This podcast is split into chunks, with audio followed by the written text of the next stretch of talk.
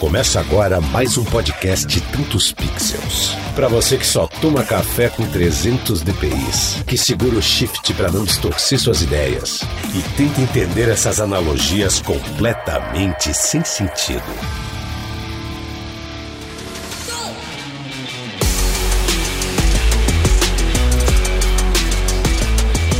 Salve galera, Lucas Áudio aqui e hoje sim, cara, hoje sim a gente vai falar de um assunto que talvez seja o episódio mais importante que vocês vão escutar aqui no Tantos Pixels até hoje, porque a gente vai falar de grana. Como fazer grana com imagens, cara, com arte, com criatividade. Momento extremamente propício para falar desse assunto, né, Tiagão? É isso aí. E aí, galera, beleza? Thiago Negrete aqui. E, cara, é isso aí. Vamos falar a respeito de grana, de dinheiro, de cascaio, de money. E, cara, para participar desse papo, né, a gente vai contar com a participação de dois caras super especiais que com certeza vão ter muito para contribuir para esse episódio, que é Rodrigo de Magalhães e Júnior Rocha. E aí, galera, satisfação imensa estar aqui com vocês, ainda mais falando desse assunto que todo mundo gosta, né, que é um assunto bacana. E, pô, fico muito feliz de estar aqui com vocês mais uma vez. Toda vez que rola o convite, rola aquele frio na barriga, porque aqui a informação é pesada e por isso que eu acompanho vocês sempre. Então, puta, obrigado. Tamo junto. Salve galera, aqui é Júnior Rocha. Cara, queria agradecer estar aqui com vocês novamente para mais um podcast. É, eu sou fã, é, falei, né? O Thiago Negrete, cara, quando ele me mandou o convite, eu tava escutando o último podcast de Tantos Pixels e é sempre um prazer poder compartilhar, compartilhar conhecimento com a galera e distribuir informação. É sempre legal isso. Animal, cara. Quero ver as histórias. Tenho certeza que todos nós aqui, com esse tempo rodando aí de pneu murcho e tudo mais aí. que funcionou e o que não funcionou na hora de trabalhar usando aqui essa máquina que está na nossa cabeça, que hoje é o nosso sustento. É importante a gente trocar essa ideia e eu quero saber dessa história então logo após os recados.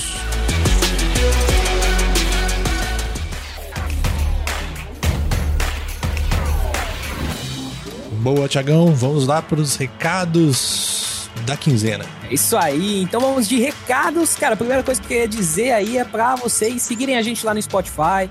Agora a gente tá também com essa, é, essa gravação em câmeras, né? Você que tá assistindo pelo YouTube, você tá vendo a gente aqui, as cabecinhas, conversando, zoando. Se você não tá vendo, é, pelo menos clica lá pra se inscrever, porque a gente tá querendo pegar uns seguidores aí pra gente mudar a nossa URL, né? Que tá uma coisa absurda. Então vai lá no nosso perfil do YouTube, tá na bio, tá em todo lugar. E também seguir a gente no Spotify e nas, outra, nas outras plataformas, né?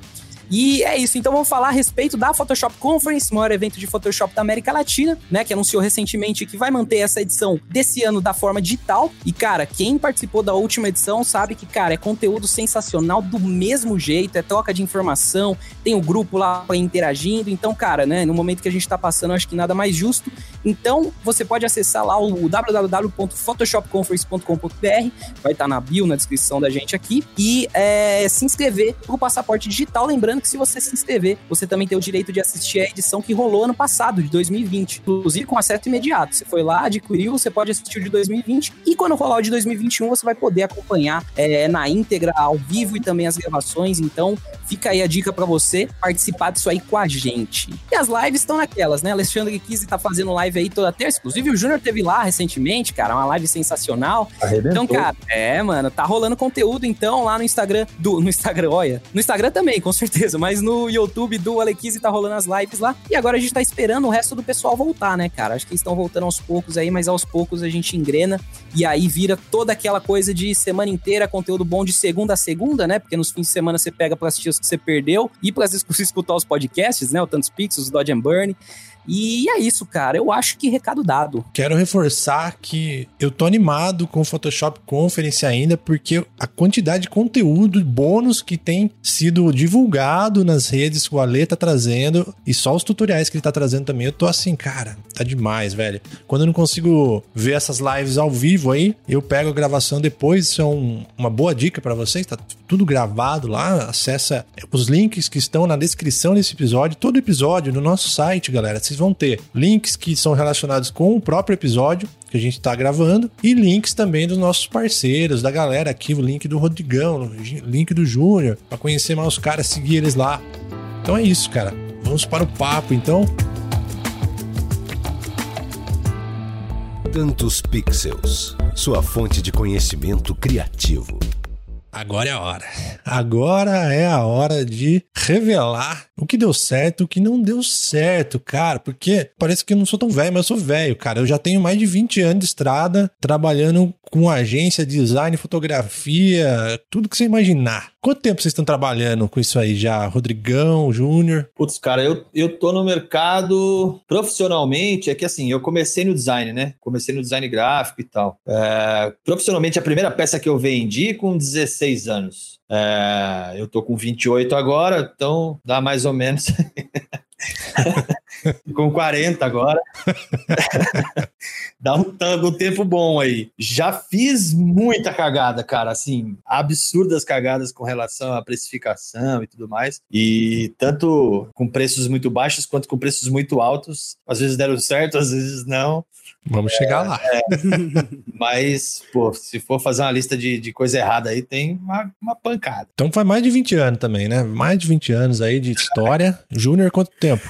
Cara, ó, de, se contar de carteira, da primeira assinada na carteira, na área, são 20 anos. Se contar das brincadeiras antes de ter um emprego de verdade, daí são uns 25, 26. Nossa, cara, você tá vendo, hein, Tiagão? Olha quanta informação. Eu não vou nem falar quanto tempo que eu tô, que eu vou ficar até com vergonha aqui, ó. Se for contar desde cara... a época que eu fazia thumbnail pra YouTube de Minecraft, eu tô desde 2013. Mas comercialmente falando, foi 2017 em diante, né? É, cara, mas, ó, você tá na frente, na verdade. Você não tá atrasado, porque você começou cedo, com uma puta qualidade, já tá fazendo um trampo animal. Se a gente tivesse, com, com o nível que você tá, na idade que você Tá, meu, porra. É, não é verdade? Não, eu acho que outra coisa que é importante que é o seguinte: é, o, a quantidade de informação disponível hoje é infinitamente maior do que a informação que a gente tinha antes. Assim. Então, cara, putz, como é que eu faço mesmo para fazer, sei lá, uma extrusão numa fonte, tá ligado? Meu, se você fizer uma pesquisa no YouTube, tem 308 técnicas diferentes para você. Na nossa época, ou você comprava um livro, você perguntava pro brother que te ensinava uma técnica, tá ligado? E você é. ficava naquela técnica cinco anos, aquela mesma técnica. Eu só sei fazer esse jeito aqui. Eu tinha que encontrar com a Alequise em algum lugar do Brasil que é, tava rolando dando palestra. Era melhor no aeroporto. Aí. O cara no aeroporto e... Cara, não tinha nem alguém para te dar um norte de como fazer o preço de alguma coisa.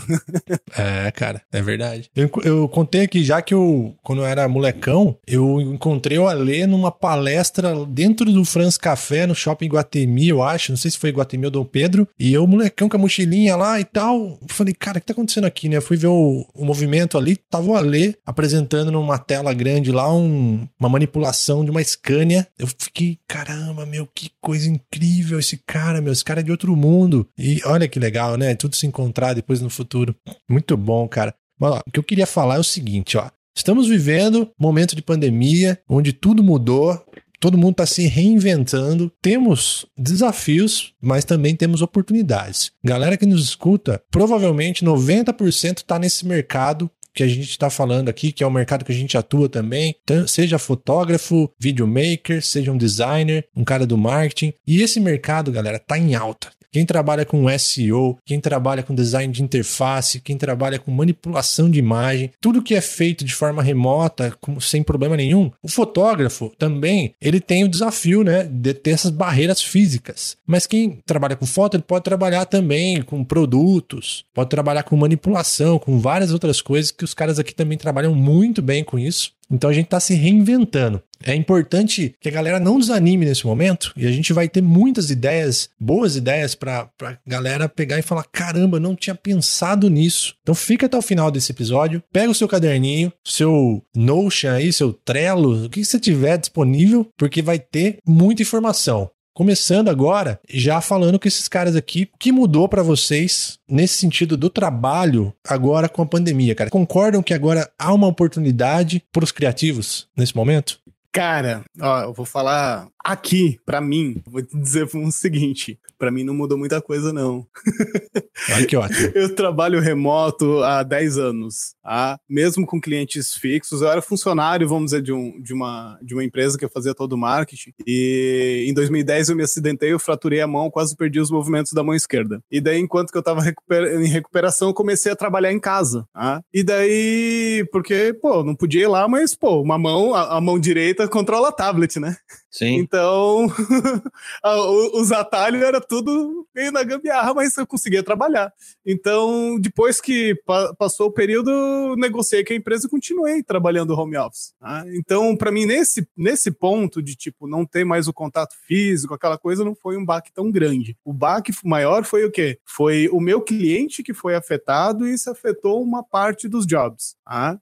Mas daí a gente tem internet, tem contato e a gente corre atrás para conseguir suprir isso com novos clientes, com outras oportunidades de job para o mesmo cliente que a gente já tem, para tentar contornar essa coisa toda. É, cara, assim, para mim mudou bastante, porque, é, especialmente trabalhando com, eh, voltando a trabalhar com o mercado de moda e mercado publicitário, é, foi bastante complicado, assim, porque foi bem no, eu tava voltando pro mercado, aí veio a pandemia, assim. e, putz, foi, foi, o que que eu faço agora, né? E aí o meu estúdio virou exatamente esse quarto que vocês estão vendo aqui. Então tudo nesse quarto tem rodinha, tudo nesse quarto é móvel, a ponto de que eu posso afastar tudo, monto um mini estúdio aqui e faço as fotos. É, já fiz foto até de, de, de pessoas, assim, não consigo fazer corpo inteiro, mas consigo fazer até plano americano, dá para fazer. É, mas o que, o que praticamente mudou foi o nicho de mercado que eu comecei a atender. Então, nesse meio tempo, eu atendi capacete, eu atendi alimento, eu atendi pequenas peças, coisa que o Júnior está bastante acostumado a fazer, né? Que ele já faz há bastante tempo. É, então, coisas que eu conseguiria fazer aqui num fundo infinito que eu tenho de um, um metro e dez por um metro e dez e, putz, rolou muita coisa. Joia, é, bijuteria, é, cara, até lápis eu fiz foto, assim. Então, é, foram coisas que eu tive que reaprender algumas coisas, né? Tipo, muito acostumado a fazer foto em tamanho grande, né? Foto de pessoas e tal. E todos os meus equipamentos são voltados para isso. Assim, aí, de repente, eu tive que, putz, peraí, diminui tudo agora, vamos trabalhar pequenininho aqui. Então, assim, tive que fazer um pouco de investimento em outros tipos de, de modificadores de luz, né? Os flashes que eu tinha eram flashes muito potentes, que eu tive, não, peraí, tem que trabalhar com flash aí, mais, mais de boa. E aí, a outra parte que influenciou, assim, aí drasticamente foi a questão da instrução, né, cara? É, workshop, as aulas presenciais, isso tudo mudou. Hoje eu tô tranquilo com relação, assim, é, posso te dizer que eu me reacostumei. Né, já, já passou aquela coisa de, putz, não vai voltar a aula presencial e tal, mas no começo foi um, foi um baque, assim, passar todas as aulas de, de um dia para o outro, do presencial para o online, foi, foi pesado. Foi. Você achou que piorou ou melhorou nessa época pra você? Cara, hoje eu acho que melhorou. Mas o que, que aconteceu, cara? Em março, março e abril, e comecinho de junho, mas março e abril, fechamento de março e abril, eu faturei 10% no estúdio daquilo que eu estava acostumado a faturar. Nossa. Então, cara, deu desespero, né? Você fala, bicho, o que, que eu faço, sabe? E aí, a hora que eu cheguei em maio, junho, eu falei, putz, eu preciso investir para ter modificadores diferentes, para ter outro tipo de, de estrutura, para poder fazer outro tipo de foto. E, puta, olhar para a receita lá embaixo e falar, vou investir, putz, é uma decisão que você fala, e agora, né, cara? Vou investir, vou usar essa grana que pode ser que me segure um mês, né? Pode ser que me ajude mais para frente e tal. Mas aí fui na loucura, fiz e deu certo, porque aí julho e agosto foram os meus dois melhores meses é, em 10 anos. Olha. Caramba, que oportunidade legal. Foi Aqui muito massa. também, ah, no final das- da história também, no início do lockdown ali, deu aquela baixada grande e, tipo, 2020 foi meu recorde de faturamento. Pergunta: Diga o lá. que foi que, que, que causou esse faturamento mais alto? Foi produto, fotografia de de e-commerce? O que, que foi?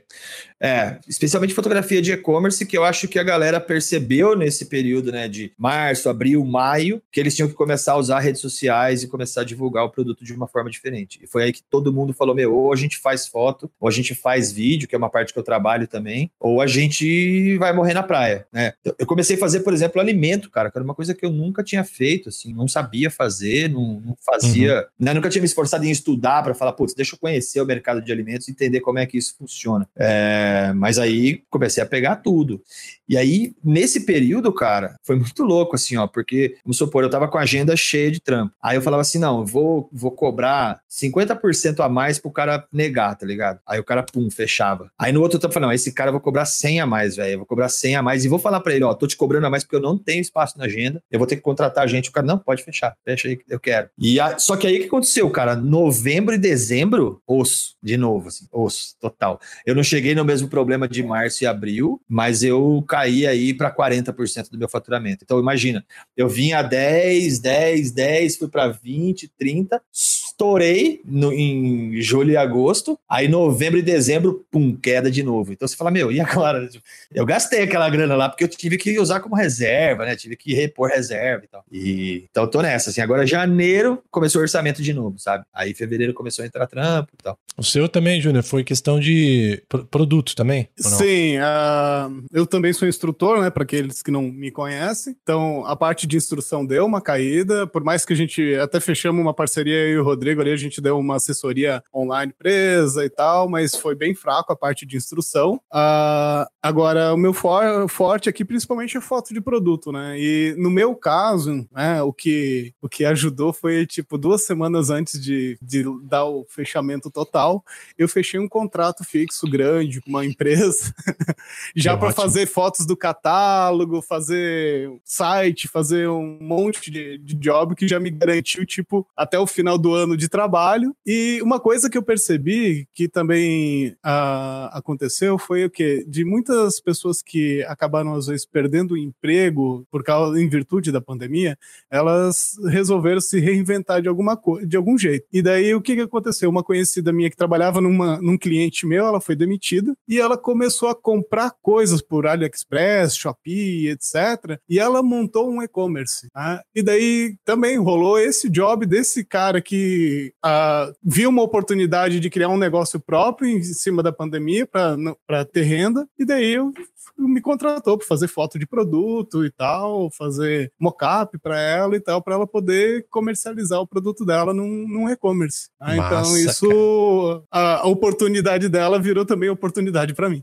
É que assim, ó, vamos deixar claro pra galera que a gente não falou no começo, mas ó, eu sou autônomo também, sou frila. Rodrigão e o Júnior também são autônomos, né? Sim. Correto? É, eu tenho contrato, eu sou contratado do Senac como instrutor. Sim. Dou aula lá há 13 anos para 14 já. Então essa, querendo ou não, é uma receita que me dá uma segurança. Sim. Mas é, é 30% do meu faturamento total. É uma vida de autônomo no geral, Sim, assim. É. E o Tiagão tá na agência. É isso. Tô em agência. É CLT. Exatamente, cara. Inclusive, passei por uma Legal. transição aí, né, nesse, nesse período de pandemia e tal. E assim, é interessante, até porque vocês estavam comentando muito dos e-commerces. Eu acho que assim, deu aquele puta boom, né? Porque a galera falou, mano, vamos construir e-commerce, vamos vender pela internet, porque é meio que o meio que a gente tem. A gente não pode abrir porta, a gente não pode. E, e é interessante porque justamente caiu frila de e-commerce para mim também. É, aconteceu justamente fazer fotografia, tratamento e tal. E, e foi uma coisa, né, até que um tanto interessante, porque a, a faculdade também tava naquelas de como é que a gente vai fazer, como é que a gente vai seguir, vai ser AD e não. E aí, tipo, nessa acabou surgindo uma janela para eu começar a fazer uns frilas também, né? E, uh, enfim, eu acho que é, que é meio que, que esse o caminho, né, cara? Então, essa questão do e-commerce realmente deu uma aquecida nesses últimos meses e eu acredito que muita gente ficou, porque descobriu o potencial disso, né? Isso é uma coisa muito legal da pandemia, que muita gente não acreditava tanto no digital, não acreditava tanto no trabalho remoto, e quando elas foram forçadas a ter esse tipo, é, né, realmente ser obrigados a ser remoto, obrigados a vender pela internet, eles viram é, o diferencial e o potencial que isso tem, né, cara? E, enfim, beneficia todos nós como um todo, né? A demanda da, da agência também cresceu. Isso que é interessante, porque e-commerce cresceu, venda online cresceu, gerou um novo mercado mais aquecido. A galera tá procurando profissional, tanto para trabalhar na agência, como se tivesse freelas também ia ter trampo. Você falou né? tudo, Lucão. Inclusive, né, essa transição que eu passei foi justamente isso. Eu fui contratado é, por uma agência, justamente por causa disso, cara. Tava uma demanda muito grande e tal, é, principalmente para essa área. Então eles estavam precisando de gente e, e, saíram contratando. Então realmente aconteceu isso. Eu acho que pra agência foi uma coisa é, bem assim, complicada, porque teve também os problemas de distanciamento e tal, que todo mundo sabe, mas essa questão do digital caiu muito forte, né, nesses últimos meses aí. Então, é, com certeza beneficiou de uma certa forma todo o setor criativo. É, cara.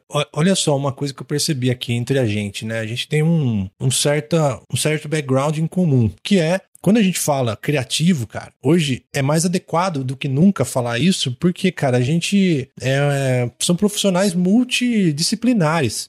Porque a gente começou no design, eu comecei no design, eles começaram no design, e às vezes tem algum job ou outro para fazer, mas é interessante, cara, analisar uma coisa que já vem sendo dito faz tempo, que é assim, ó, cara, você ser um especialista hoje em dia, alguma coisa meio foda. O que o, que, o, que o mercado precisa, o futuro precisa de pessoas que saibam pensar, saibam criar, se adaptar. Esse é o profissional do futuro. Porque numa dessa, cara, se você é um negócio específico ali, você perdeu a oportunidade, você ferrou, cara. Agora você tá, num, você tá no mercado criativo, você é dinâmico. Se você é fotógrafo, cara, pra você fazer vídeo é dois palitos. Se você faz design, pra você fazer web design é dois palitos. UX. E para quem faz tudo isso, cara, tudo isso compõe uma bagagem que você consegue se adaptar nesse mercado muito facilmente. Isso é uma grande vantagem e você não tem que ter receio, cara, de, de navegar um pouco numa área ou numa outra, principalmente no momento que a gente vive. Porque são receitas, oportunidades que, que vêm, né, cara? É, eu acho que tem um ponto também, Lucão, que assim, não puxando sardinha, porque não tenho nada com, com a empresa, mas que no final das contas, aquele cara que se especializa, por exemplo, em Adobe, ele consegue migrar de uma área para outra de uma maneira muito fácil, porque os softwares eles falam a mesma linguagem, eles falam É, verdade. todos a mesma língua, assim. Então, pô, o cara que o cara que tá no Photoshop, se ele tiver que ir pro InDesign, pô, ele vai apanhar, mas ele vai começar a reconhecer, pr- primeiro que assim, né, o layout do software é exatamente o mesmo. Aí as ferramentas são diferentes, ele vai perceber que a ferramenta texto tem uma quantidade de, de configurações muito maior, mas ele, putz, ele já já tá familiarizado com aquilo. Então, ele consegue migrar de uma área para outra de uma forma muito tranquila, né, cara, muito muito fácil, é, do que ter que ir para uma outra empresa, né, para uma outra fabricante de software, putz, aí complica muito mais, né? Isso, a curva Verdade. de aprendizado é, é bem mais curta, justamente pela similaridade entre os aplicativos e tal, né? Essa, essa é a dica que fica pra você que tá nos escutando, nos vendo aqui e fala assim: pô, cara, eu, eu sou um cara que gosta de arte, gosto de criar, gosto desse mercado de imagens, quero aprender mais Photoshop, quero entrar nessa pegada. Se você aprender a aprender, você tem que aprender o método primeiro, teoria, que vai servir pra tudo, cara. Não fica lá, vou aprender o Premiere e vou ficar na ferramenta ninja. Tudo bem, é necessário, mas aprenda a luz, aprenda a teoria de cores, aprende um embasamento, tenha experiência, se tiver a oportunidade de trabalhar com alguém, que nem o Thi- Thiago tá fazendo, tá na agência. Cara, você absorve muita coisa dos seus parceiros trampando. Exato. Então essa bagagem, velho, vai te ajudar muito no futuro. Eu lembro que quando eu trabalhei em agência, cara, tinha meio que uma competição. Não sei se é assim lá com você, Tiagão, mas tinha uma competição assim, tipo, entrava um trampo e ninguém sabia fazer. Eu lembro que aconteceu isso com um trampo, que até depois conversando com o Júnior a gente trocou ideia disso, que era, meu, era para fazer catálogo no InDesign. E o cara mandou pra gente as fotos dos produtos, com os códigos dos produtos e uma lista no Excel, cara. E a gente, putz, mas tem que ter um jeito fácil de fazer essa parada acontecer. Aí começava uma disputa, velho, pra quem ia descobrir como é que a coisa acontecia, tá ligado? E eu falei, não, não, peraí, não, eu descobri tal coisa, tal coisa, não, não, isso aí você sabe fazer porque que eu te ensinei, tá ligado? Ficava uma briga pra ver quem que sabia fazer a parada antes, assim. Isso era, um- era uma coisa que, tipo, eu não tenho isso hoje. Eu sinto falta disso, porque era uma, era uma competição muito saudável, assim, muito bacana isso, cara. Exatamente, cara. A concorrência, sim, é, de- dessa forma é até produtiva, né? Porque você, enfim, você fica motivado a querer fazer o negócio acontecer e descobrir e tal. Hoje eu acho que não rola muito isso por fator tempo. Mas às vezes acontece também, né? Principalmente agora com os departamentos, costuma ter tráfego, né? Que ele justamente vai distribuir o job, então ele costuma meio que distribuir dentro da, do conhecimento, da especialidade da pessoa que tá lá. Mas ainda rola muito, cara. Esse negócio da troca realmente é real. É, eu, assim, eu passei por, por duas agências e uma produtora, né, nesses últimos anos. E eu pude ter a oportunidade de, por exemplo, aprender muito sobre manipulação com o Rafael Casagrande, inclusive, que trabalhou comigo nessas duas agências.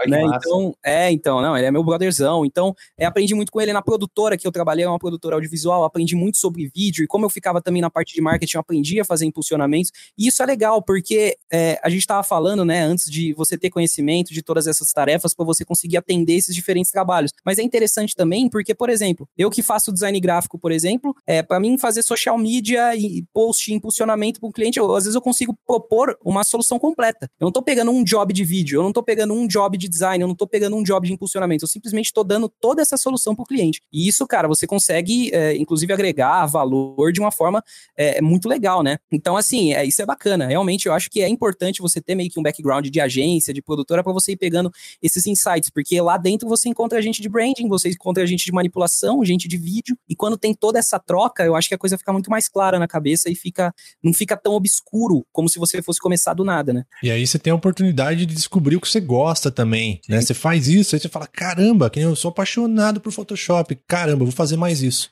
Pode também. Isso. E uh, eu tava até comentando com a minha esposa, assim, cara, da época que eu era funcionário, cara, a coisa que eu mais sinto falta é de tu ficar trocando ideia enquanto tu tá trabalhando. Tu tá fazendo ali, daí então, um outro tá fazendo um job, daí tu olha, ô, oh, cara, mas por que que tu não faz isso assim? Já na hora ter esse retorno. O outro olha, pô, como é que tu faz tal coisa e tal. Um já vai ensinando o outro e, e o crescimento uh, pessoal e profissional é, é muito rápido, é muito é. acelerado nessa hora. Né? E quando a gente está em home office, a gente dá uma vadiada a mais. é verdade. É, dá, aprendendo menos durante o, o trabalho que a gente está desempenhando, é, em função de que a gente não está tendo aquela troca de ideias. Até por isso que esses dias eu botei lá no, no grupo que a gente participa assim: ah, alguém quer entrar ali, conversar e tal, um pouco para a gente ficar trocando ideia? Porque às vezes o trabalho home office se torna solitário, né, cara? Tá certo que o cara fica ouvindo tantos pixels, coloca lá um som no Spotify, fica vendo um vídeo do Ale, mas o cara tá sozinho. Sim, verdade. É, cara, adaptação, né, velho? Tem que ir criando as próprias estratégias aí. Mas assim, quando acabar a pandemia, a solução que eu achei para isso foi coworking, cara. Muito legal trabalhar em é coworking, é velho. Puta, uma delícia. Por mais que tenha lá, eu trabalhei em coworking, tem um cara que vende óleo, o outro é não sei o que, o outro é advogado. Mas, cara, o fato de você estar próximo das pessoas, vai tomar um café, dar uma risada, faz uma diferença absurda no seu dia a dia. É muito é, massa. Eu, eu, gosto bastante do ambiente de coworking, até porque você faz networking, né, cara? Você faz, você acaba conhecendo o cara, ah, o advogado precisa de um trampo, o cara precisa de um vídeo, precisa Exato. de uma foto, e você tá ali, né, cara? Às vezes é, é um bom negócio. Cara, eu paguei, em Jundiaí, eu pagava um coworking top, no centro. Muito bonito. Eu dava até gosto de você mandar o cara ir lá ter uma reunião com você, porque era puta num prédio chique, com um valet e tudo mais. E eu pagava o coworking só com os jobs internos ali, cara. Olha que massa. Tinha que fazer foto da galera, tinha que fazer qualquer coisa, entendeu? Que a galera, eles preferem trabalhar com quem tá próximo, com quem confia e se ajudar. Tá vendo? Uma dica aí, se você tá então, tá sem cliente, quem sabe é. ir para um coworking pode ser uma boa saída. É,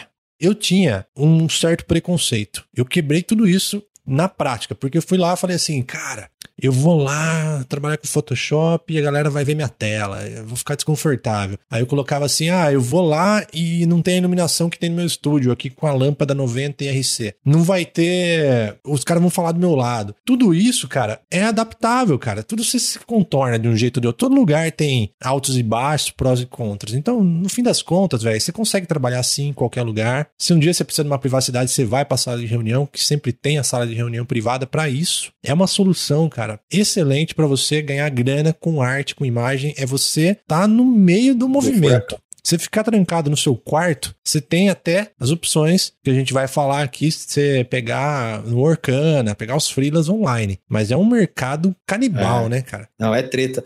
E, e, assim, cara, eu tava, eu tava pensando enquanto vocês estavam falando, assim, de, de questão de grana mesmo, né? Questão de do quanto dinheiro pode, pode ser influência, é, uma influência importante para o fechamento de um trampo. E eu tô com um trampo de um, de um cliente que ele precisava fazer fotos uh, e tratamento, obviamente, de produtos que eram exatamente, eram produtos que eram, eram tambores, e tinham tambores de vários tamanhos, e aí ele tinha a versão preta e a versão prateada, aço escovado. Uh, a versão preta também é aço escovado, só que preto.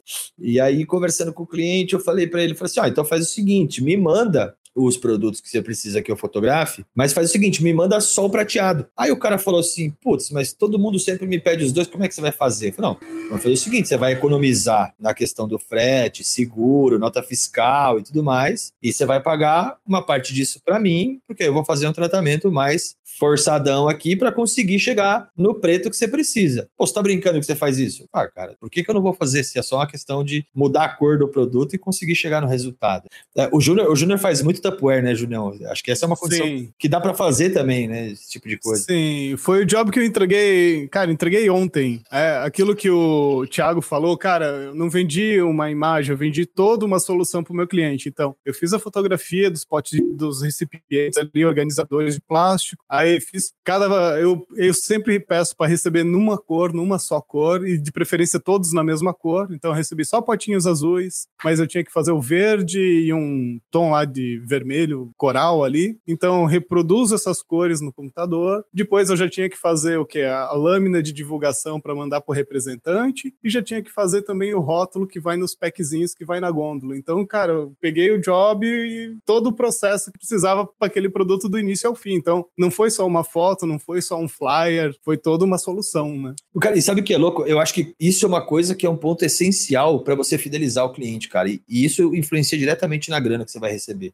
É, eu, isso aconteceu comigo e assim, toda vez que eu pego um trampo, eu analiso isso, se isso é possível ou não. É, eu lembro que eu peguei um trampo, foi até um trampo que deu bastante repercussão e tal que era um produto de é, remoção de celulite, fazia, é, enfim, não entendo nada desse mercado, mas eram era umas máquinas grandes que faziam esse tipo de, de trabalho aí. E a gente foi fazer Photoshop. foto. Uma, é, quase isso. É, e a gente foi fazer a foto com uma personalidade. E aí, quando eu entrei para fazer a concorrência do job, o cara me falou assim: ah, então beleza, então a gente vai ter que mandar o job para o Rio de Janeiro, porque a celebridade está no Rio de Janeiro, e aí então eu vou ter que mandar o produto para lá, a gente vai. Aí eu tenho que mandar o técnico para lá também, para desembalar o produto, para fazer, para montar o produto, e, e aí vocês vão para lá e fazem a foto. Aí eu falei, cara, mas como é que é o produto? Você tem uma foto do produto? Aí ele me mandou o produto, o produto nada mais é do que uma superfície alta, né, que dá mais ou menos na cintura da, da celebridade aí. E aí eu falei, cara, mas para que, que você vai mandar o produto para lá? Ele falou, ah, tem que fazer a foto com o produto. Eu falei, cara, eu faço o produto em cima de um caixote, de uma três tabela, depois digitalmente a gente faz isso. Só que nessa época eu tava, eu tava entrando na concorrência só da foto. Eu não tava entrando na concorrência do tratamento. Aí o cara falou assim: ah, mas peraí, deixa eu ver se o cara do Photoshop faz isso. Aí eu falei, putz, fiquei vendido agora, porque os caras do Photoshop falou que não faz, eu me ferrei. Aí eu falei pra ele: ó, se ele não fizer, fecha tudo comigo que eu faço. E essa economia que você vai ter, você manda pro meu bolso. Meu, eu ganhei a concorrência, eu fiquei nessa empresa acho que seis, sete anos, eu fiquei fazendo trampo pra essa empresa. E o cara, pô, dá pra fazer aquele Boa. mesmo esquema lá? Dá pra fazer aquele mesmo esquema lá? Fala, me manda a foto do produto antes pra eu analisar, né, se o produto contempla isso. Mas se não contemplar, tinha um produto, inclusive, que ele parecia um T. Eu falei, cara, a gente faz esse T de madeira, velho. Eu prego na hora lá a parada e a gente apoia a modelo em cima do, do, negócio e tá tudo certo. Eu não preciso do produto. Meu, o produto era super caro, então o cara pagava uma fortuna para mandar esse produto para lá, seguro, transporte. Meu, era uma grana. Então, muitas vezes a gente fica pensando que quando a gente pensa em grana, a gente fica pensando, eu tenho que cobrar mais, eu tenho que cobrar melhor, eu tenho que trabalhar menos, eu tenho que cobrar melhor a minha hora. E muitas vezes o seu ganho tá na maneira como você vende, né? Na maneira como você apresenta esse pacote de de produtos para o seu cliente, que pode ser vantajoso para ele, cara. Você pode falar, viu, me, me arruma uns pedaços de madeira aí que a gente faz o suporte e, meu, depois a gente troca isso. Você tem o produto em 3D? Tem, ó, me manda o produto em 3D, eu encaixo aqui, me dá os passes e tudo mais que eu faço a luz em, encaixar com a luz que a gente está fazendo no estúdio. Então, assim, é uma Animal. maneira de você vender melhor, né? Onde você consegue vender mais barato e consegue ganhar mais, o que, tá, o que pode parecer uma loucura. Você fala, como assim, cara? Tô vendendo mais barato e ganhando mais? É, porque você está tirando o custo daquilo aquilo que seria caminhão e você está colocando no seu bolso. É, essa é uma condição que. E toda vez que eu pego um trampo agora, eu penso nisso, cara. O quanto eu posso fazer de um produto, às vezes se transformar em vários outros. É, eu, Agregar valor, é, né? Eu tô, na com, sua proposta. eu tô com um cliente agora de capacete. Puta, capacete não dá muito para fazer isso, porque ele tem muitos detalhes. Mas se é um capacete da, mes da mesma linha e só muda a cor, putz, dá para fazer. Então, putz, não me manda todos, me manda só um produto, né? Que nem o Júnior falou aí dos uhum. organizadores plásticos, eu chamei de nome errado aí. É. É, é, é, não, é que o imposto é menor, tá ligado? Se tu chamar pote de plástico, o imposto é mais alto do que se tu chamar de organizador. Caramba! Excelente. Só a nomenclatura muda o imposto. Tá vendo? É isso que eu digo de episódio com dica de dinheiro aí, ó. Tá vendo? Até imposto. Sabe o que eu faço também? Eu faço assim, cara. Eu vendo meus trampos de ensaio, ou publicidade, ou ensaio pessoal, eu vendo por foto. Por foto não, por pacote de foto. Então o cliente vai, eu, eu ofereço um pacote de 20 fotos fotos com a finalização top, porque eu acredito que 20 fotos muito bem tiradas e produzidas é melhor do que um 300 fotos porcaria entregue nas coxas. E isso me traz muita referência de falar, pô, é um trabalho de alto nível. E aí que eu faço com as fotos que estão é, sobressalentes? Porque eu tiro, cara, ilimitado. Eu fico lá três horas fazendo trabalho, duas, o quanto eu achar necessário que eu preciso captar esse material. Pode ser mais ou pode ser menos. Eu que defino isso aí, mas eu ponho um limite de três horas. E aí que eu faço? Eu dou oportunidade para essa pessoa, eu escolho essas 20 fotos, entrego tal, e dou oportunidade para ela adquirir mais se ela quiser, extras.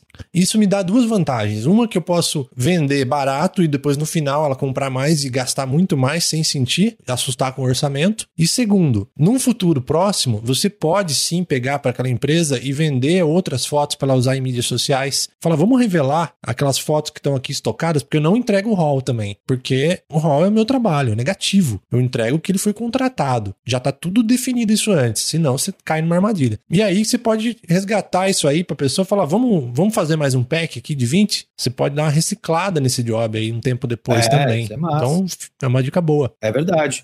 É, É. é uma- é, o mercado de casamento que eu trabalhei durante um tempo, uma coisa que durante muitas vezes eu fazia era vender o pacote e dentro do pacote eu vendia o ensaio do pré-wedding. Aí teve um dia que eu falei, Uhum. cara, por que, que eu vendo junto isso? Não Faz o mínimo sentido eu vender junto. Tem cliente que não liga, tá ligado? Tem cliente que não quer. Aí eu fico com aquele negócio no pacote que eu não sei o que eu faço com ele, porque eu tenho que trocar por alguma coisa pro cliente depois. Eu não, cara, então eu cobro a parte. Eu consegui cobrar mais dos clientes que queriam e os clientes que não queriam, eu não tava tendo prejuízo. Eu não tinha que ficar trocando, inventando o álbum, né? Tipo, ah, você não quer isso, eu vou ter que dar um álbum novo pra você. Não, cara. Verdade, cara. Pensa nisso, galera. Agrega valor no seu produto e pensa na oportunidade.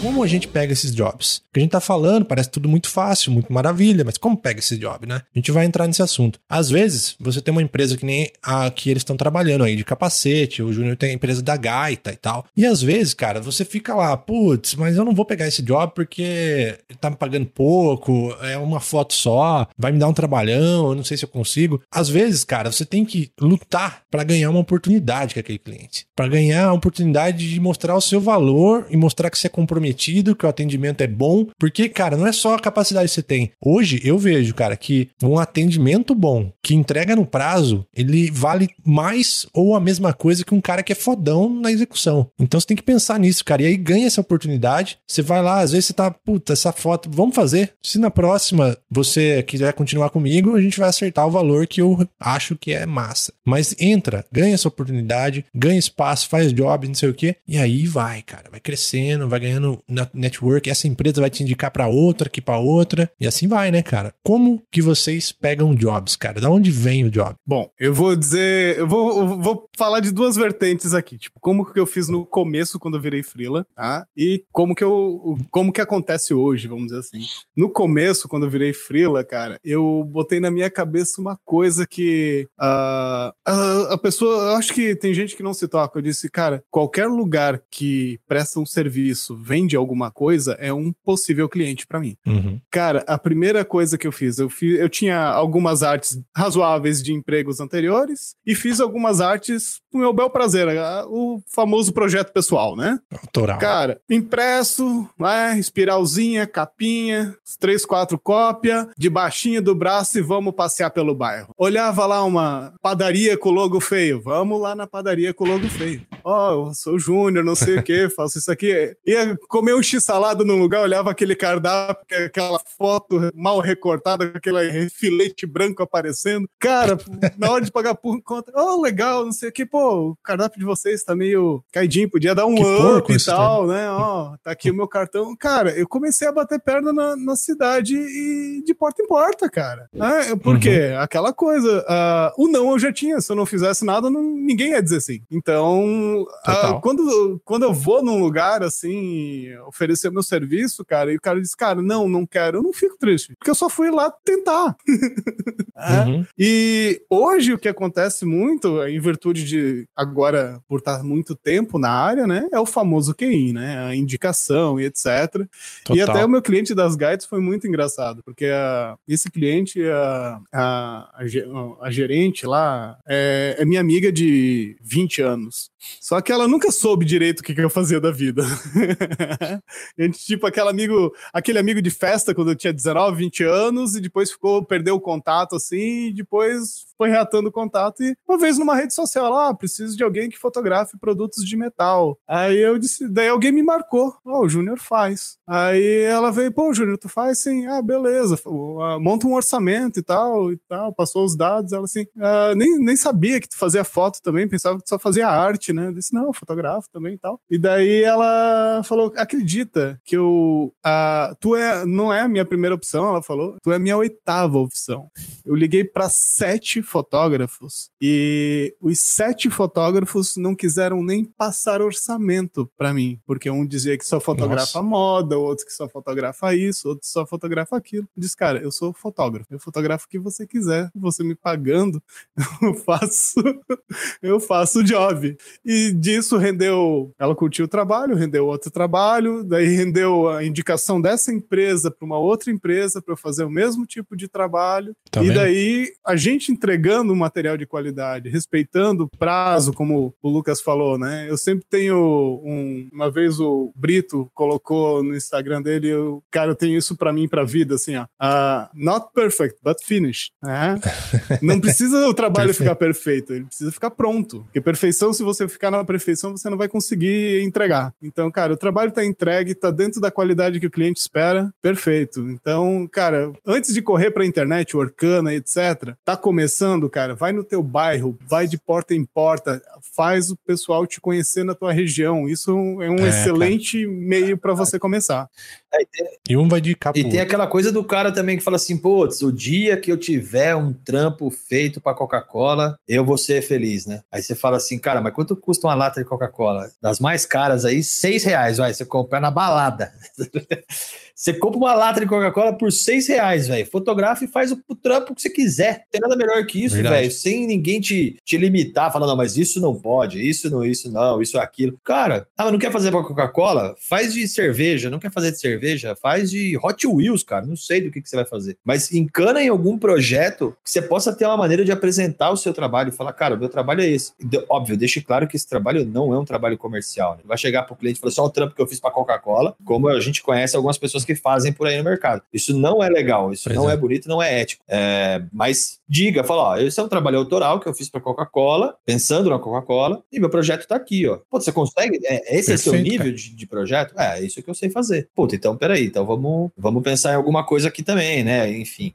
Aí você perguntou da onde vem os jobs, cara. É, indicação é boa parte, assim. Acho que é a maior parte. Putz, cara. Olha só, cara. Isso que a gente tem que. É, como que fala? A gente tem que desconstruir aqui. Como que acontece o um nível de indicação? Porque eu também, galera. Eu, 95% da minha renda, dos meus trabalhos são por indicação e networking. E como a gente chega lá?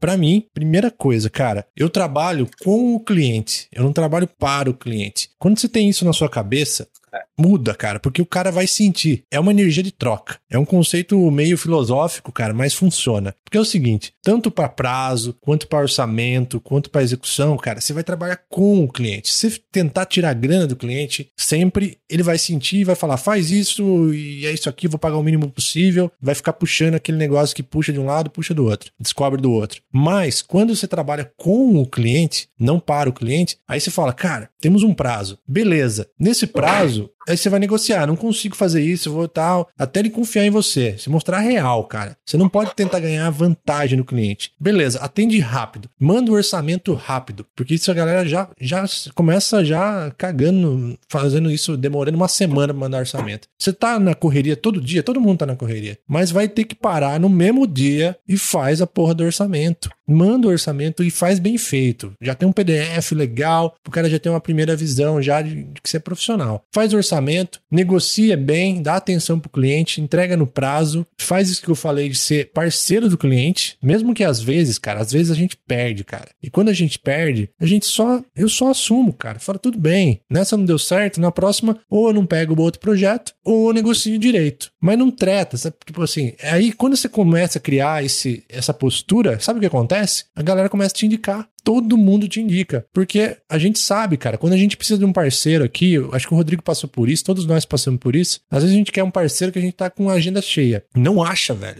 Porque os caras não têm comprometimento, cara. É isso que falta. Então, a- além de tudo essa técnica, tá, é muito bonito você fazer tudo isso, tem que fazer, tem que estudar, tem que ralar, tem que ser bom, mas cara, pensa nisso, o jeito de atender, o jeito de você ter lidar com o cliente, a ética que você tem, isso sim vai gerar networking, que vai te gerar uma agenda que vai perdurar, ela só vai multiplicar assim, ó. Cara, é que nem série, bicho. Ninguém indica série pro outro se a série for ruim, tá ligado? Então, tipo assim, eu, eu, eu não indico. É, que nem outro dia eu tava assistindo com a minha filha, que ela falou: vou assistir uma série, chegou uma série nova aí. Acho que chama Sabrina a série, se não me engano. Que é da mina, que é meio. Véi, horrível a série. Eu nunca falei pra ninguém que eu assisti a série, tá ligado? Só assiste lá que é legal. Não, cara, mas, putz, é, Game of Thrones é legal. Eu, um monte de gente que perguntou pra mim, viu? É legal? É legal, assiste. Então, um grande termômetro, cara, é que se as pessoas não estão te indicando, é que seu trampo tá ruim, cara. Você não tá atendendo legal, você não tá entregando legal, seu preço talvez não esteja legal. Reveja algumas coisas, porque é fato, cara. Se, se o cliente saiu de uma experiência com você de uma forma satisfatória, a probabilidade desse cara te indicar, cara, é gigantesca, né? Eu só indico co- quem eu gosto. Eu só indico a comida, o lanche, ligado? Que, puta, eu comi um lanche lá, é bom demais, a cerveja, né? Puta, eu tomei uma cerveja, não vejo a hora de falar pra um brother, cara, tomei uma cerveja animal, toma essa cerveja. Por quê? Porque a experiência foi boa, tá ligado? Então, se as, se as pessoas não estão te indicando, cara, tem coisa errada aí. tá? E indicar também é uma boa técnica. Você pega lá, cara, fala assim, pô, eu não faço, mas o Rodrigo faz. Tá aqui o contato do Rodrigo. Puta, isso aí também gera trampo, cara. Exatamente. Gera job. É, que foi o que aconteceu comigo com o Junião, né, cara? A, a empresa precisava de Illustrator, de instrução de Illustrator, instrução de Photoshop, instrução de embalagem e instrução de é, 3D. De, 3D, mas, é, de Dimension. De Uhum. Cara, eu, fazer mocap e tal. eu não manjo nada de Dimension. Não é uma área que eu, que eu trabalho e também não vou falar assim, ah, não, vou pegar aqui para estudar, para dar um curso para uma empresa, velho. Não, não vou fazer isso. Eu tenho um cara que é mestre nisso, cara, que tá meu brother aqui, que teria condição de atender, porque a gente tava fazendo todo o processo remoto. Eu liguei para ele na hora, falei, Junião, você tá comigo? Tô, vambora, entendeu? Tipo, é, é, isso, lógico que as pessoas acabam lembrando de mim como um cara que tem uma rede também. Então, putz, isso também é, é benéfico para minha, pra minha imagem como profissional no mercado, lógico. É, e, e, a- e tem essa também, porque, por exemplo, quando eles te pedem indicação e você sempre indica profissionais bons, você é um cara até meio que de referência, tá ligado? Fala, ó, eu sei que o Rodrigão talvez não faça, mas ele vai conhecer alguém que vai saber fazer. e aí ele entra em que faz. contato com você que você direciona. Eu, eu tenho um projeto de, de consultoria que eu faço como uma mentoria para vários fotógrafos. E, e eu tenho, dentro do meu planejamento, eu tenho cinco vagas. Cinco vagas, cara. Mais que isso eu não consigo atender. Eu começo a me embananar e aí eu já não lembro mais o que, que eu pedi para o outro aluno, por mais que eu anote isso e tal. Começa a ficar complicado para mim. Então eu tenho cinco vagas que eu trabalho essas cinco vagas durante seis meses. Depois de seis meses, ou esse cara renova comigo ou entra outros. Então tem, tem aluno que está comigo há três anos, tem aluno que está comigo seis meses depois não quis renovar, não quis fazer de novo. Para ele era só aquilo que Uhum. ele precisava e tal. É, quando eu loto esses cinco alunos e vem mais alunos, eu indico outros caras. Ó, tem outro cara que também faz um trabalho parecido com o meu e que vai se encaixar com aquilo que você quer. Se o cara quer consultoria de, de edição e tratamento de imagem, putz, eu posso indicar o Ale, eu posso indicar o Ribas, eu posso indicar o Júnior, posso indicar outros caras, dependendo do tipo de tratamento que ele quer. Se é um cara que quer publicidade, putz, o Júnior é um cara que eu sei que dá conta. E é um cara que é instrutor. Ele sabe instruir, né? Porque, ao contrário do que a galera tá pensando aí no mercado, instrução não é só uma skill que você vai ali e compra na prateleira, né? Você precisa se desenvolver para ser instrutor. E não, não é tão fácil Uhum. quanto parece. assim. Às vezes a galera acha que. Porra, É, a excelente. galera acha que, tipo, ah, eu sei Photoshop, então eu vou ser instrutor. Cara, são duas coisas diferentes, na verdade. Total. É, total, ser...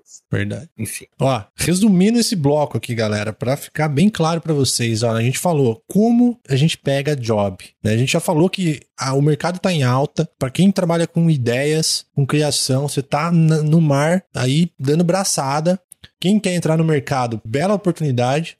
E agora, como pega job, cara? Então você tem o autoral que a gente falou, excelente dica que a gente vem batendo essa martela em tudo quanto é episódio aqui. Faz o seu trabalho, porque hoje a gente O que importa é o que você é capaz de fazer e não só né, a sua, seu currículo. Não sei, você é capaz de fazer isso? Já era, faz, pratica, usa o seu tempo aí de forma produtiva. E cara, o lance é esse, ó. Seja, tenha uma ética de trabalho top, atenda bem, trabalhe com o cliente, não só para o cliente. Tenta sempre equalizar essa energia, sabe? Às vezes, cara, você tem cliente que até o cara fala, o orçamento deu mais, eu percebo que o job é muito fácil, eu falo pro cliente, cara. Eu falo, cara, eu vou te cobrar X% a menos porque esse job vai ser rápido. Numa dessas, você ganha o cara. E aí, cara, esse lance do network, ele começa a funcionar. Então, na vida de um autônomo ou de um criativo, isso, cara, é o que sustenta a gente. É a base, é a chave do, do, do baú, cara. Porque com indicação, às vezes um carinha pequeno, você dá uma atenção para ele, cara, ele te indica pra um cara fodão daqui a pouco. E aí você vai entrar naquela empresa lá que você fala, caramba, como que eu fui parar aqui dentro? Pegar um job da Unimed, sei lá. Porque é isso aí, cara, é contato. É.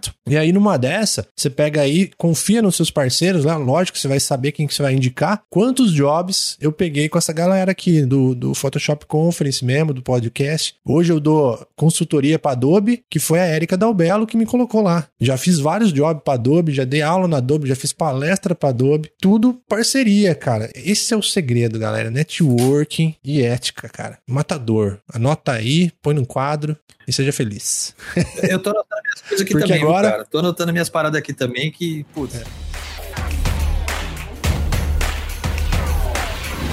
Antes de falar se dá dinheiro, vamos, citar alguns tópicos aqui que eu. Aí vocês falam seus. Que eu já fiz para ganhar grana com arte. Ó, quando eu falo arte, é tudo. É usar ideia, criatividade. Então, eu fiz freela, trabalhei com autônomo, né? Fui atendendo projetos. Quem me liga aí e tal, me indica. Dei aula VIP, dei, montei cursos, montei workshop, Fiz infoproduto já, não é muito minha praia, não vou nem me aprofundar nisso aí. Já trabalhei com agência, que não é essa pegada no momento. Já dei consultoria, assessoria, mentorias, como o Rodrigo fez, também outra forma de, de renda. Já fiz, é, já fiz produtos físicos, às vezes eu peguei arte minha, montei quadrinho. Não tô falando se foi bom ou ruim agora, eu fiz tudo isso aí. Muitas dessas coisas não deu certo. Já fiz, dá para trabalhar com grupo desafio, comunidade, pra você fazer essas paradas no WhatsApp, dá também acabei não fazendo. Vendo foto no Stock Fotos da Adobe e da, de outro lugar também, a IM chama. Produção de conteúdo. Cara, infinitas maneiras que eu fiz aqui. E não tô dizendo que eu faço tudo isso, nem que tudo isso foi bom. Mas com uma dessa, cara, você consegue ganhar grana dessa forma. Você não passa fome nem ferrando se você for um cara criativo. E aí você, você vê o que gosta, o que dá mais certo na sua rotina, o que você rende mais. Aí você pega e fala, pô, vou fazer aqui, vou, que nem o Rodrigão, vou lá, dou aula no Senac, tem minhas mentorias, faça uns projetos massa que eu curto, e aí você fecha a sua agenda e vive bem, é. cara. E vive com liberdade. O que, que vocês já fizeram? Essa pergunta aí. Eu falei essa lista aí, o que vocês fizeram de bom, já que pra ganhar dinheiro com arte?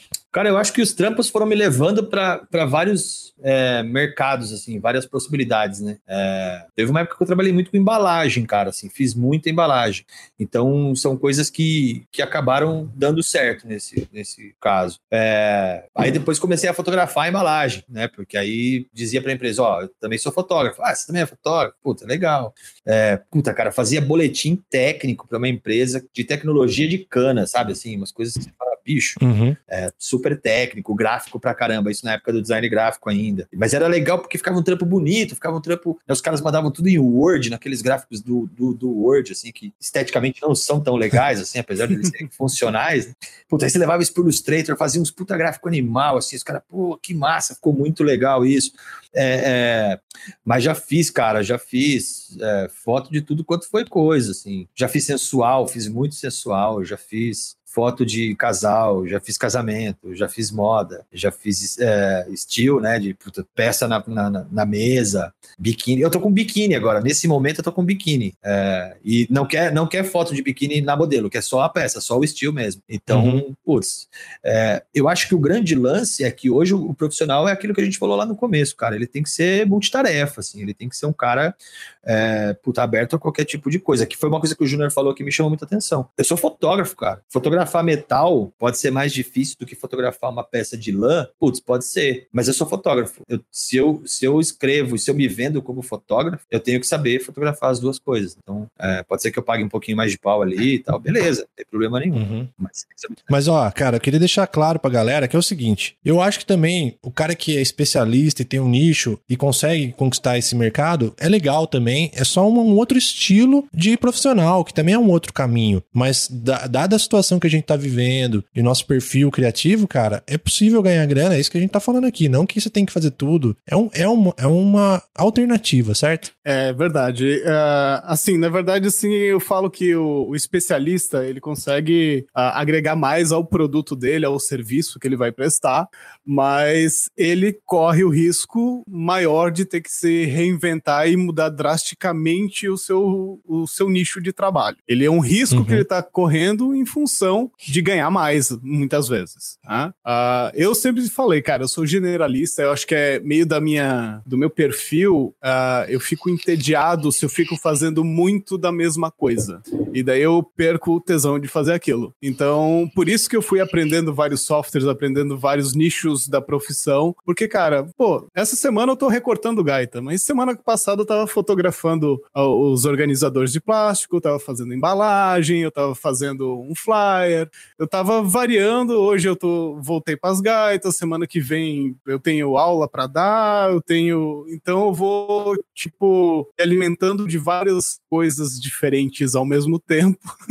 é. Você se desenvolve bastante fazendo claro, isso também, com né? Com certeza. Cara? E como o Rodrigão falou ali, no caso, né, foto, cara, eu, eu fui professor de informática, fui né, arte finalista em jornal. Eu, cara, coisa que eu fiz muito, eu diagramei muito livro institucional, tipo livro contando história de empresas, coisas desse gênero. Ah, eu fiz bastante, trabalhei quase que fixo numa para uma editora. Cara, deixa eu ver o que mais. Bom, dos freelas, né, fiz de tudo, desde o cartão de visita a catálogo o que você imaginar de material gráfico, né? Uh, eu fazia, eu era, por vir de editora, eu era especialista em coisas feitas em papel, cara. Eu manjava tudo de papel, gramatura, alvura, né, e tal.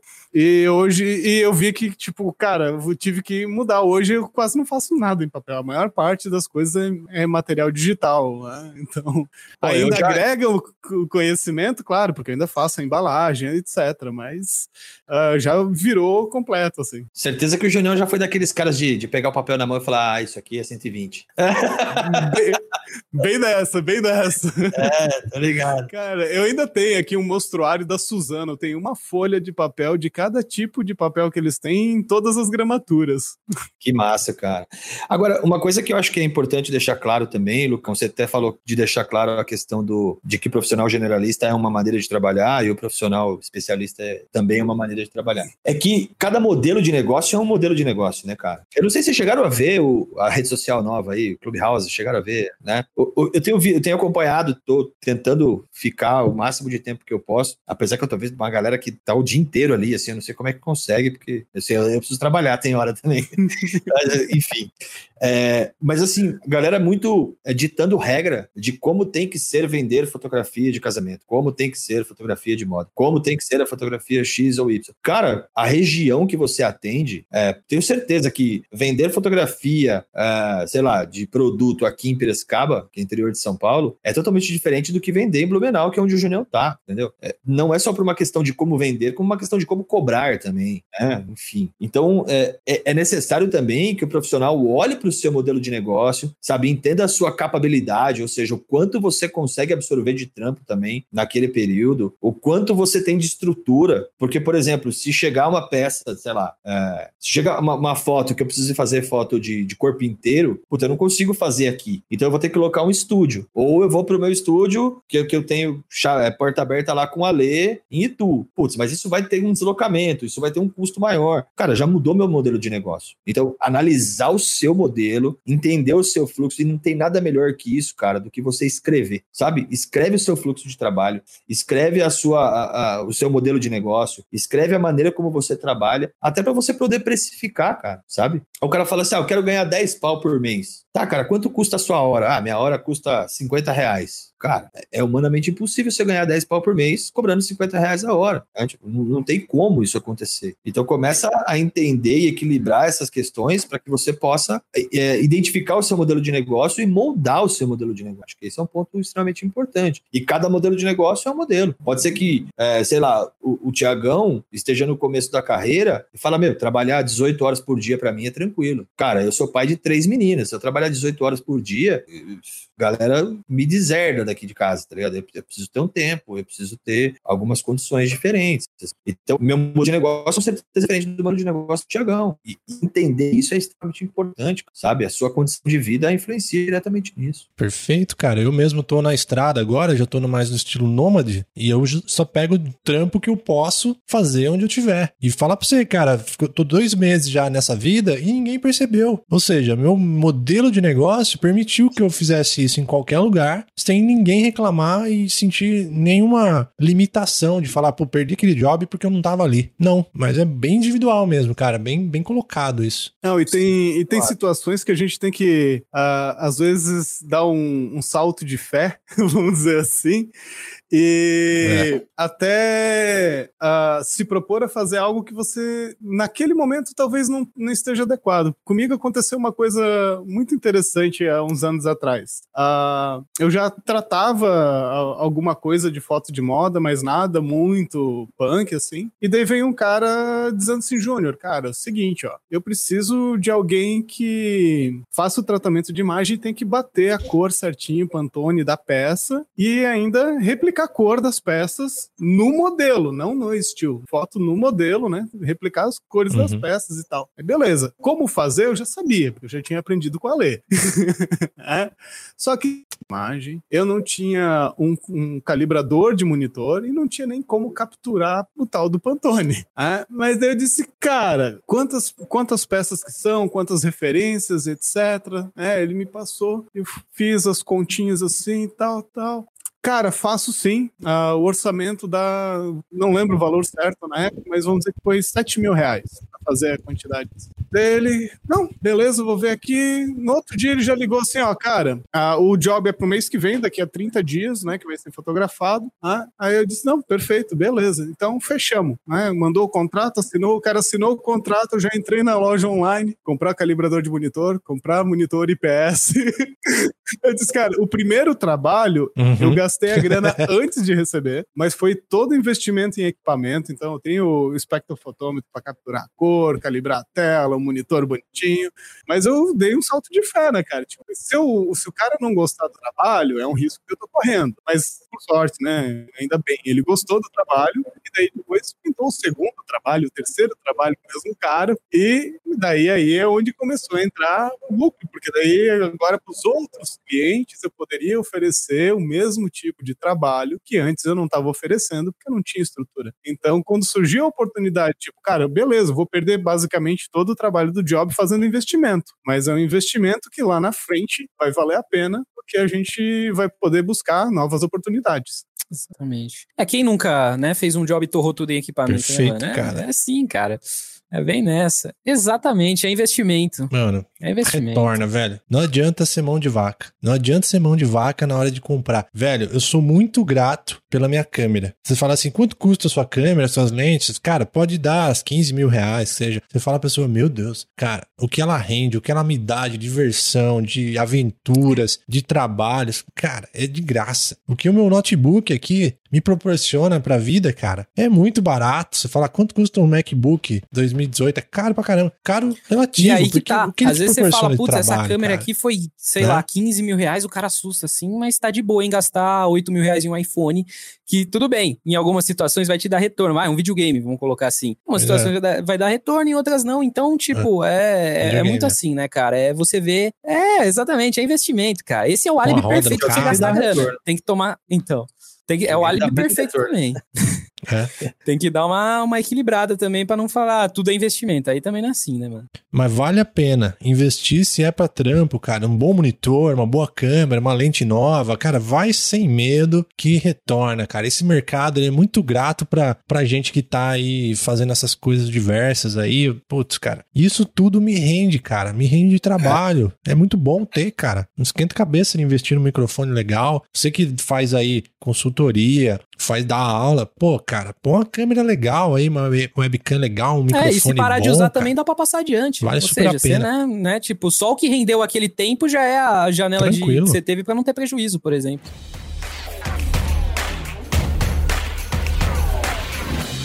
O que valeu a pena e o que não valeu a pena. Que falou, cara, não faço mais isso nem fudendo, cara. Que é uma, é uma furada tremenda. Então, quem quer começar? Eu falo, cara, que não vale a pena Vai. é começar cobrando barato pra depois cobrar mais caro. Isso aí não vale a pena. Uhum. Foge dessa desgraça. Não, faz esse trampo agora Boa. de graça, depois no próximo a gente te, te ressarce. Isso não existe, irmão. Uma coisa que eu É aprendi com um cara que vocês trouxeram aqui, que, puta, ele é um dos caras que fazem parte do meu conselho. Eu sempre, onde eu vou, eu falo desse meu conselho. O Junião faz parte do meu conselho também. O que, que é meu conselho? As empresas grandes têm conselhos, né? Aí chama lá o cara que é o conselho, é é do conselho financeiro, o outro que é do conselho administrativo. Eu montei o meu conselho. Até pouco tempo esses caras não sabiam que eles faziam parte do meu conselho. Mas aí eu fazia um job, eu falava assim, putz, esse trampo aqui, cara, é um trampo de recorte de produto. O Junião manja disso aí. Manda pro Junião. Junião, o que que você acha disso aqui? Ô, tá bom, tá ruim. Ô, melhor aqui, melhor ali. Meu, ele era meu conselho, cara. Eu não pagava nada pra ele, ele me ajudava, entendeu? E um cara que vocês trouxeram, que foi o Loreto, cara. O Loreto ele faz parte do meu conselho. Que um dia ele falou pra mim assim: ó, se o cara te oferecer isso, você fala pra ele o seguinte: você inverte o jogo, cara. Você fala assim: ó, vamos fazer diferente. Você me paga o dobro. Se você gostar, o próximo trampo é de graça. Boa, Ué. gostei. Mas por que, que eu tenho que confiar em você e você não confia em mim, cara? Qual que, é, qual que é a diferença da parada, entendeu? É verdade. Então você, inverte o jogo pro cara. Fala assim: não, eu tenho certeza que eu vou te entregar um trampo bom. Eu tenho tanta certeza que foi o seguinte: eu te cobro o dobro, cara. E aí, se o próximo trampo você fechar comigo, você não precisa pagar. Tá tudo certo. Entendeu? E essa coisa Ou de então, fazer o trampo de graça, porque depois vai vir o trampo grande, cara. Ô, essa aí é a maior pegadinha que tem no mercado, cara. Maior pegadinha. É foda, é foda, cara. É verdade. Isso é tenso, cara. É. que mais que não, tipo assim, ó, trampo. Vamos supor que trampo que não valeu a pena dessa. Vamos supor que você já fez aí, não sei, cara, Cara, tipo de. Remendar trampo dos outros que já começou errado. Hum, Pior dor de Boa. cabeça que tem é fazer isso. É. Ah, eu caí, acho, umas duas vezes numa dessa. Uma, uma ciente do que, que do- da onde eu tava me metendo, mas era pior, vamos dizer assim. E outra foi no meio do caminho, fui descobrir onde é que eu tava me metendo. Cara, ah, mas eu sou daquele assim, cara, eu até, eu até nego, até dou pra trás, mas não deixo o cliente na mão, né, cara? Então, cara, eu vi, cara, não, é, isso vai, vai custar caro pra mim. Mesmo o cliente pagando o valor que eu pedi, etc. Eu disse, cara, isso vai me sugar não só o tempo de trabalho, mas vai me sugar ah, pessoalmente, de, de psicológico mesmo e tal. Eu disse, Uhum. cara, eu não, não, cara, 40 anos, não tô, não tô com cabeça pra aturar isso. Ah, então eu disse, cara, ó, não vou conseguir terminar, não vou conseguir fazer. Mas eu já tinha já esquematizado com a outra pessoa já, né? Tipo, eu vou servir de intermediário, quem vai continuar o job é essa pessoa e qualquer coisa que acontecer, eu entro no meio para mediar. Mas a partir desse momento, você troca essas informações com essa pessoa como se ela fosse a minha funcionária. Ela, eu tô intermediando o negócio justamente para não deixar Uhum. o cliente na mão, né? Mas fuja, fuja de remendar trabalho dos outros, cara. Não falado. Ó, aquela coisa também de, Perfeito, de quando o cara te liga e fala assim: eu já fiz o trampo com sete fotógrafos, nenhum deu conta. Irmão, Foge. a chance de dar ruim pra você também é grande, entendeu? E às vezes, É cara, ô, eu vivo dizendo isso, às vezes você perde um cliente, perder um cliente às vezes é sinal de ganho. Uhum. Porque ó, tem cliente que é melhor quando você perde, cara, do que você ganhar esse cliente, porque esse cliente vai te dar um trabalho, bicho. E quando começa esses trampos assim, nossa, porque eu não acho um fotógrafo que faça esse trabalho direito. Aí você fala assim, comigo vai ser diferente. Você pensa com você, fala, não, velho. Pensa que o problema não são os sete fotógrafos que passaram na mão do cara, porque não é possível que ele passou na mão de sete fotógrafos e nenhum fotógrafo conseguiu fazer um trampo trampo decente pra ele, cara. Pois O é. problema não tá nos fotógrafos, tá ligado? O problema é que nem aquele cara que não, quando, que- aquele amigo que não para com namorada nenhuma, tá ligado? O problema não são as namoradas, cara. O problema é o cara. E, e isso acontece com o Verdade. cliente também, cara. Tem muito cliente que tem dessa, assim. Ah, você vai O me Loreto salvar. que falou isso. É, você vai me salvar. Ele- E, e pode, ser, pode ser até que eu tenha essa ideia com base em alguma coisa que o Loreto me falou, porque o Loreto é, é meu conselheiro, como eu falei pra vocês aqui. É Ele escolhe os clientes, cara. Ele, ele falou isso aí, que ele falou, pô, meu, eu quero cliente maduro que tá no minha, na minha pegada aqui da agência. Eu também, eu explodi minha cabeça quando ele falou isso. Ele falou, cara, toda razão, velho. é, É, Né? Eu também faço isso, cara. Tipo, hoje, vamos dizer, fixos, eu tenho três grandes clientes que, tipo, são clientes que viraram amigos, né? Então, que ah, um entende o outro, entende a, res- a responsabilidade do outro e todo mundo se respeita. Tanto que, por exemplo, eu tenho um cliente que ele não pede orçamento. Ele manda o job, eu finalizo o job, depois que eu finalizei o job, eu digo, ó, tal coisa, tal, mando a planilha dele de custo, eles, beleza, pode fechar, manda a é nota, muito legal, né, boleto. Porque ele já tem uma noção do, do meu trabalho, ele já tem, já criou uma noção de quanto que eu cobro por cada coisa, tá? e e boa. né? Então, eu sempre que entra um cliente novo, alguém que não conhece, que a gente nunca trabalhou, porque sempre tem aquele que veio por indicação do amigo, do periquito, do papagaio, do cachorro do vizinho, né?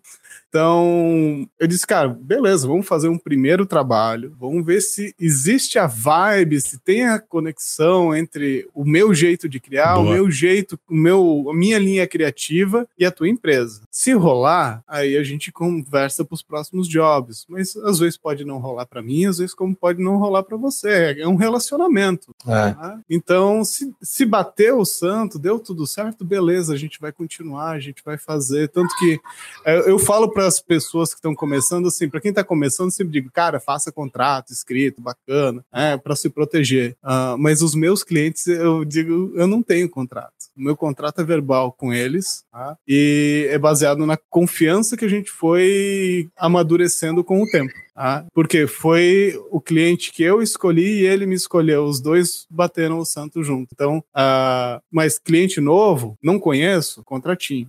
Sim. Para proteger os dois lados. Depois, cara, depois tudo vai. Eu digo, eu não aconselho fazer o que eu faço, mas para mim funciona.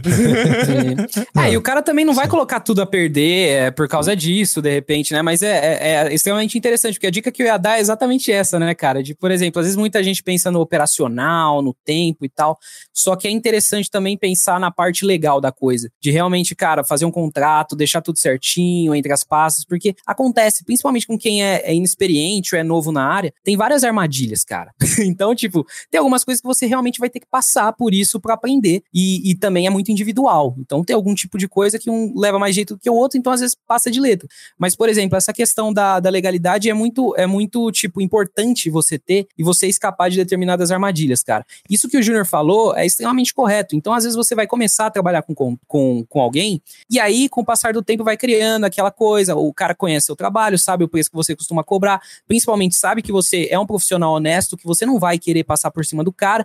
E também, cara, como ele gosta do seu trabalho, ele não vai pôr tudo a perder porque, sei lá, ele vai tentar te passar pra trás. Não vai fazer isso, entendeu? Então eu acho que é, que, é, que é natural isso, mas é importante regulamentar, né? Enfim, legalizar essa coisa de questão de contrato, principalmente quando você tá começando. E até, cara, vocês falando isso me deu um- uma ideia de deixar um, um aviso muito importante, cara. Que é o seguinte: às vezes vem um cliente, e o cliente chega pra você e fala assim, cara, e pelo amor de Deus, me ajuda, porque eu tô precisando reformar tudo que eu tenho aqui. Você tem que fazer uma lista de 35 job aqui. Aí o cara fala, faz um orçamento pra mim desses 35 job. Você não conhece o cliente. Aí é uma puta de uma furada, porque você tá criando um risco enorme. Então essa dica serve pra quem tá começando, ao invés de cobrar barato, você pode fazer essa dica que eles deix- deixaram aqui. Fala assim, ó, vamos fazer esse job, por exemplo, vamos fazer esse produto. A gente conclui ele, fecha esse job. Se gostar, a gente continua. Vamos fazer por etapas, cara. Faz o job, se conecta com o cliente. Deu certo, continua. Não deu certo, para ali. Não tenha medo de falar não. E boa, cara, né? Importante isso. É, e cliente que não gosta de contrato também é um perigo, né, cara? Ah, não, não gosto de Hum. contrato. Você não gosta de contrato porque você tá afim de me sacanear, né?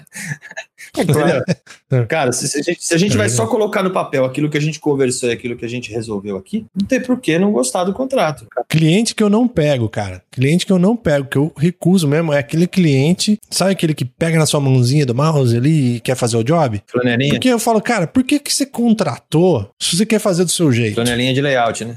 É. Famoso. Você não contrata. É aquele cara que quer fazer do jeito dele e contrata um operador, né? Ele quer um operador, mas ele não larga o osso. Não dá pra ganhar, né? Você não consegue, cara. Não tem como. É já- melhor você indicar o caminho pro cara, falar, tá aqui o curso de Illustrator, de Photoshop, faz aí. Beleza, eu já cara. larguei, já larguei trampo no set, cara, por conta de cliente assim, cara. De cliente querer acompanhar a sessão de fotos, e aí o cara, não, mas, pô, mas essa pose, eu falei, cara, a gente já resolveu tudo isso antes, a gente já tem briefing, a gente já tem brainstorm, a gente já tem todo o planejamento da, do que a gente tá fazendo aqui. Você querer mudar agora no meio do caminho não vai dar certo. E outra, aqui no set, quem manda sou eu. Você não vem É da pitaco. Você me contratou, a gente conversou e planejou. Não, mas é que eu quero, eu sou o cliente. Fala, cara, então você toca e eu vou embora, entendeu? Tá tudo certo. É a mesma coisa você ir num médico e pedir pra ele te receitar o remédio que você quer. Não existe isso, É. cara. Você tá, exatamente, você tá contratando.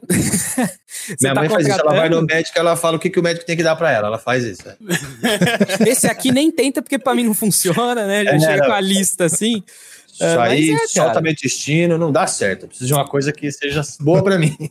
Você tem que confiar no profissional, cara. Você tem que confiar no profissional. Então, se o cara tá fazendo aquilo daquele jeito, porque ele tem uma experiência de boa parte da vida em que ele fez aquilo e sabe que vai dar certo, cara. Não tem por que você ficar se metendo nesse tipo de coisa. Então, isso é realmente complicado, cara. Isso é, um, é um problemão e rola demissão de cliente em massa por causa disso. Por causa de cliente que acha que é, vai resolver tudo por ele ou quer tudo do jeito dele e, e não tá aberto, né, cara, a, a ver o que os outros têm a falar e tal. Isso aí é uma armadilha também, cara. E a gente fica nessa encanação, cara, de que se, se a gente não pegar esse trampo, puta, mas é uma grana. Mas, cara, vai te dar tanto trabalho. Isso é uma coisa que as pessoas não compreendem, cara. Que o Verdade. tempo que você dedica ao seu cliente é custo na sua empresa. Tipo, cara, isso é grana, tá ligado? Você tá deixando de ganhar grana. Ou melhor, você tá gastando uma grana, melhor dizendo. Isso tá sendo um custo operacional para você. Então, se você passa duas horas do seu dia tratando de assuntos com o seu cliente que tá te atormentando coisas que não foram combinadas antes, meu, esse cara não, não é interessante para você, porque ele tá ocupando espaço de um outro job que você poderia estar ganhando grana. Né? Então, assim,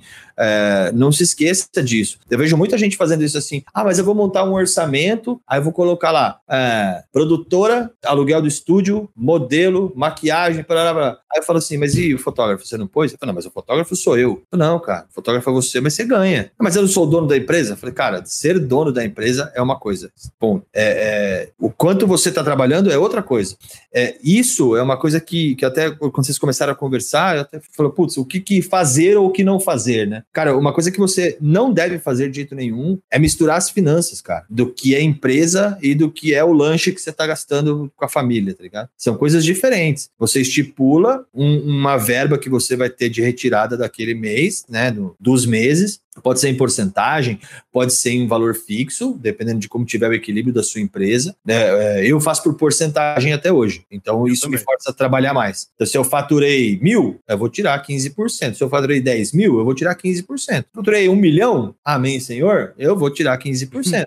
então, assim, é, aí eu falei assim: não, não, mas a, a- a conta da empresa, tá- hoje tá tudo, eu trabalho só com, com contas online. Aí eu falei assim: ah, a conta da empresa tá boa, mas a conta pessoal tá uma desgraça. Eu vou lá e tiro uma grana da empresa? Não, cara, são coisas diferentes. Na verdade, eu já recebi por um job, então, beleza. Final do mês eu recebo de novo, né? Porque eu tenho a minha retirada, mas eu não, não vou pagar o lanche da família com o dinheiro da, da empresa.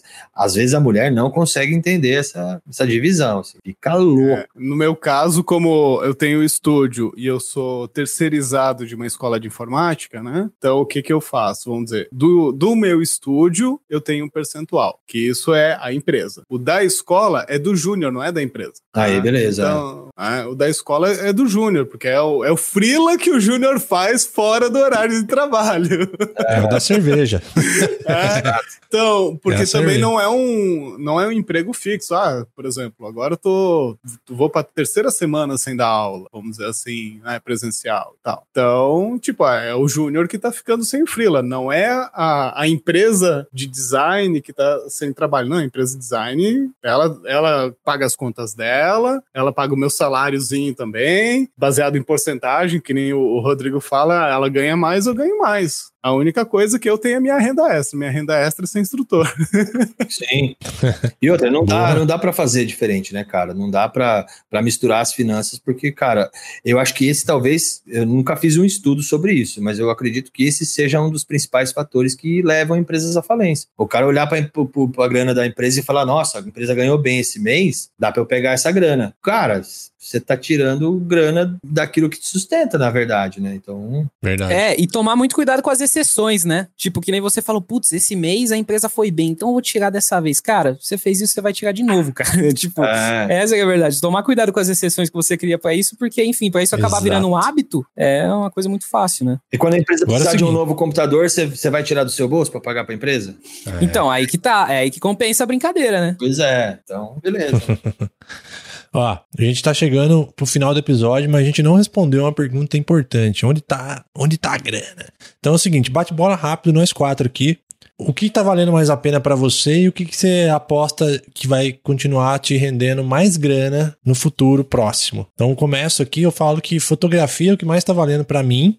E eu penso que vídeo também pode ser um negócio muito interessante no futuro próximo. Cara, para mim o que tá valendo a grana é unir a parte de fotografia com entregar um serviço de design ou para mídia social ou de divulgação para o meu cliente. Então eu vendo sempre as duas coisas juntas, né? Eu faço a foto e também já entrego o um material de divulgação. Boa. Cara, eu vou Rodrigão? nessa mesma vibe do Júnior. É buscar sempre numa solução completa, né? Não pensar de repente, em alguma coisa avulsa aqui ou, ou avulsa ali. De repente, unir tudo isso, pegar todo o seu conhecimento e oferecer uma solução mais, é, mais rígida, né, para o seu cliente. Cara, eu aposto na foto e vídeo também de uma forma completa. É, acho que juntando tudo aí de todo mundo. Massa. É, valor. é então, eu, cara, eu tô no, tô no, nem assim, clientes, um cliente que eu atendi ontem. Eu tava dentro do cliente fazendo foto de alimento. Aí, cara, a luz tá pronta, tá feito. O, o hambúrguer tava na minha frente. Tá tudo pronto. Por que, que eu não faço um vídeo, cara? Exato, cara. É, cara, tá Exato. tá ali já. É só pegar a câmera, mudar o botão. Eu faço vídeo e foto junto no evento, mas é evento de autoconhecimento lá, meditação, que a galera tá quietinha. Eu achei um nicho que realmente eu ponho a minha mirrorless no silent mode que não faz barulho no clique. A galera meditando lá com o olho fechado, eu só clicando, faço os, os takes que eu preciso. É uma puta oportunidade, cara, mas é, funciona nesse nicho. Aí você né? pega o microfoninho que você comprou, aí você vai é. lá no ambiente lá fora, pega os passarinhos cantando, já faz a trilha da é. parada. Cara, tá tudo na mão. Você pode até fazer com o mic é. da câmera se você quiser, se você não tem um mic legal, né? Exato. Aí você pode pegar um depoimento aí. do cara que tá no evento de autoconhecimento, que é um cara que veio visitar, e meu, você vai aumentando, você vai girando, outras Tá tudo na mão, ferramenta é a mesma, né? É. Perfeito, perfeito. Cara, que dica boa pra gente fechar esse episódio aqui, cara. Animal. Muito bom. Deixa o contato de vocês aí pra galera te seguir lá também. Como que é? Começa, Rodrigão, aí. Cara, meu Instagram acho que talvez seja a principal ferramenta. É Rodrigo Underline de Magalhães. E se quiser meu e-mail também, rodrigo, arroba rodrigodemagalhães.com.br. Massa. E aí, Júnior? E aí, o meu Instagram, né, arroba Junior Rocha, underline instrutor. Nas outras redes também é só procurar Junior Rocha Instrutor, tudo junto. E e-mail, junior, arroba juniorrocha.com.br. E me procurem em todas nas principais redes sociais do país. Muito bom. Tiagão, deixa o seu contato aí também, vamos, vamos deixar todos aí. Bom, meu Instagram também, minha rede principal, arroba Thiago Negrete, pode estar procurando por lá. Meu e-mail, thiagonegrete1, arroba gmail.com. E, cara, eu acho que é isso. eu também tô só no Instagram lá, minha rede principal, underline Lucas Aldi, com L. É isso aí, galera. Valeu demais pelo papo, tô felizão porque, nossa, aprendi muito. Pô, obrigado Valeu. Pela, pela, pelo convite, valeu mais uma vez estar aqui, pra mim é uma puta honra. E, pô, além de brothers aí, Tiagão que tem uma história já lá de trás, né, Tiagão? Fala aí. Sim, cara, total, cara. Desde ah, vixe, antes de, de conference, antes de tudo, ah, cara. Então. É realmente conhecer o trabalho do cara, puxar uma conversa de repente, pô, você vai vai estar tá aí, vamos, e cara, você cria esse. Já né, é. que, pô, tamo na mesa aqui conversando com o cara, tá ligado? Então, tipo, é, é realmente isso. Conexões é tudo, mano. Muito bom, obrigado. Valeu. Show, valeu, galera. Obrigado. Até a próxima. Até.